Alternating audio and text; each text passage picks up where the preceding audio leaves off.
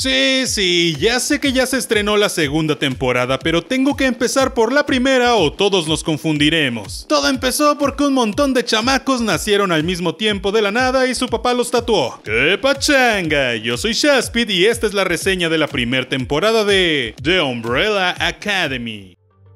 En la duodécima hora del primer día de octubre de 1989, 43 mujeres de todo el mundo dieron a luz. Lo raro de todo esto es que ninguna de ellas había estado embarazada cuando comenzó el día. Sir Reginald Hardibus, un excéntrico multimillonario y aventurero, decidió localizar y adoptar a la mayor cantidad posible de esos niños. Consiguió siete de ellos.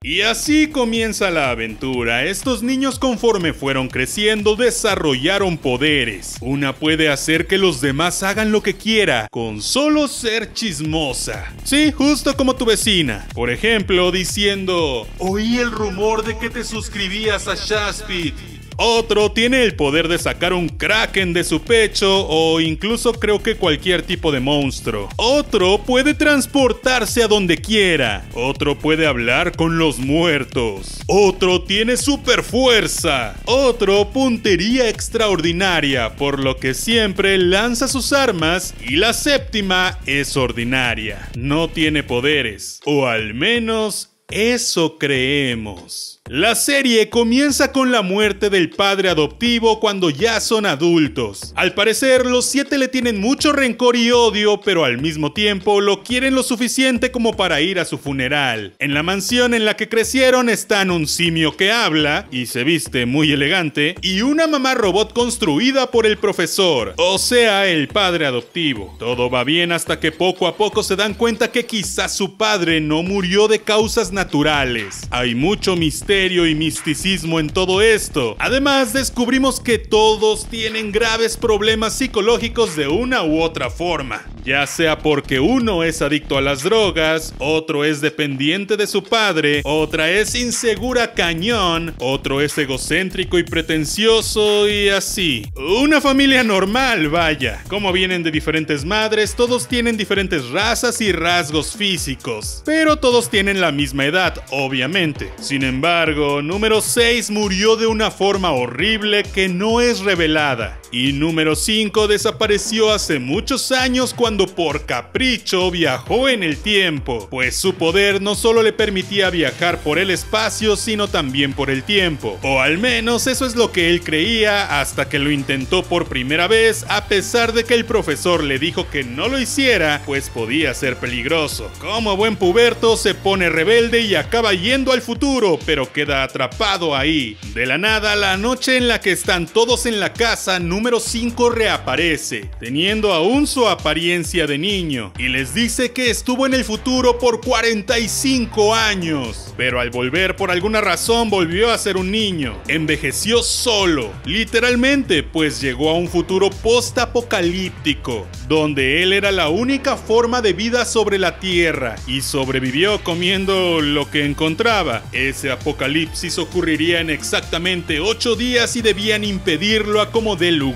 Uf, amigos, ¿cómo les explico que The Umbrella Academy me dio todo lo que Marvel y DC no me habían podido dar en televisión? Y son palabras mayores, lo sé. Sobre todo considerando que soy fan de The Flash y de Daredevil. Pero creo que quizás es el factor de tener superhéroes no tan explotados lo que hizo que esto funcionara tan bien. Además, el nivel de producción que le dio Netflix a esta serie es mucho más cercano a un formato de cine que a un formato de tele, lo cual obviamente se nota y mucho. Si bien la acción es lo que normalmente más luce en tramas de superhéroes, a mi parecer en esta primera temporada está un poco por caminos un tanto suaves hay grandes coreografías, grandes momentos con enorme dirección y planeación. El factor soundtrack justificado dentro de la misma secuencia es increíble. Recuerdo bien un momento donde uno de los atacantes tropieza y enciende sin querer un sistema de sonido con una canción lo que hace que las luces se pongan en neón y baje una bola de disco. Todo mientras vemos a los personajes luchar y esquivar disparos.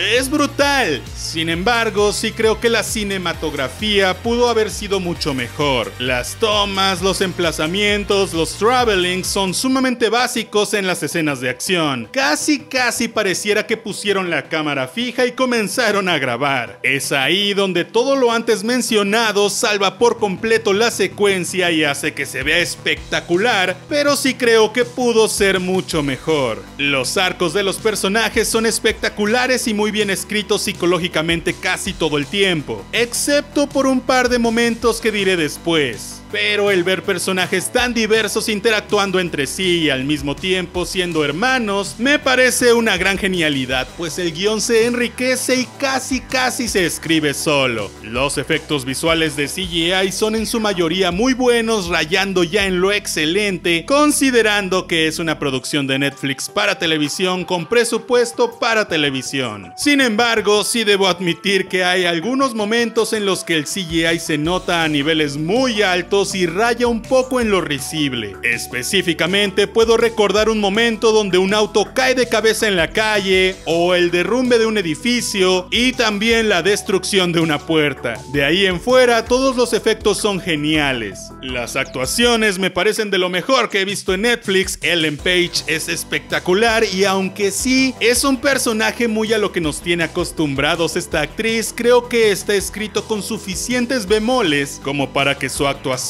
brille, sobre todo para el final de temporada. Pero es justo ella la que me desespera un poco en su arco dramático y en su personalidad, pues hay momentos en que destaca por ingenua y absurda. Recuerdo que hay cierto momento cerca del final donde tenemos lo que yo llamaría el punto clave de la tontería para detonar una trama. Su hermana va a verla a contarle la verdad y tenemos una discusión tipo... Hermana, te estoy diciendo la verdad y te estoy hablando muy calmada y coherente y sin titubeo. Pues yo no te creo porque aunque es muy obvio que dices la verdad, soy terca. Pero si ya te dije que no es seguro que sigas como sigues y con quién estás. No me importa, me voy a enojar y voy a arruinar aún más todo. Bueno, y así, pero el resto de personajes, sus avances y sus nociones de circunstancias fluyen muy bien y de acuerdo a su estructura psicológica. Por el lado de la fantasía, la ciencia ficción y el superheroísmo, me gusta que tenemos de todo. Desde viajes en el tiempo, una patrulla temporal, teletransportación y control mental, hasta cosas sobrenaturales como invocar muertos o traer monstruos de otras dimensiones a través de tu pecho, aparte claro de cosas más terrenales como puntería y super fuerza repuntada por un toque de ciencia ficción de los 50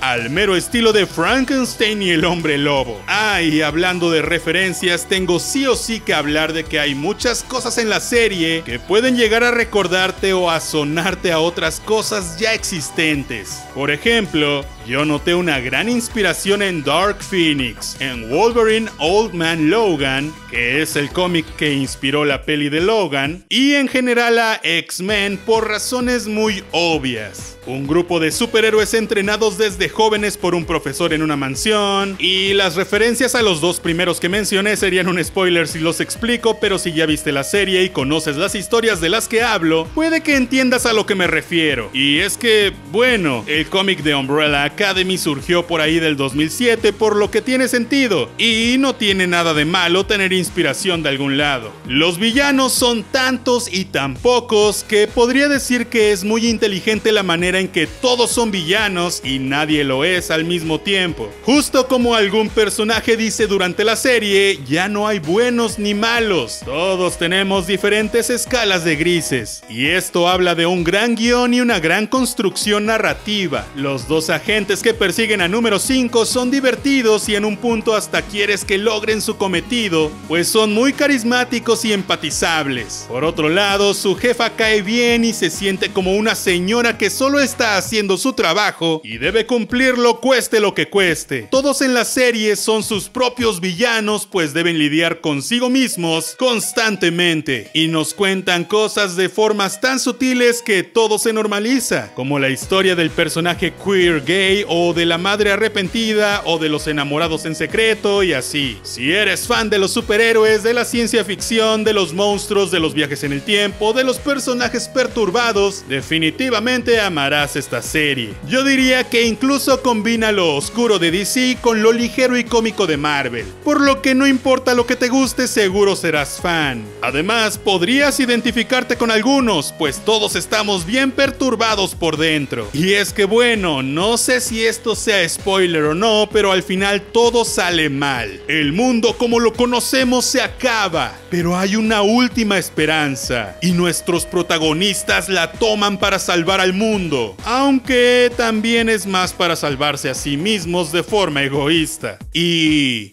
y... Y eso lo hablaremos en la reseña de la segunda temporada, la cual ya está en Netflix y puedes ir a ponerte al día en lo que yo subo ese video. Yo soy Shaspit, no olvides suscribirte, activar la campanita, compartir y comentar. Nos vemos la próxima vez. See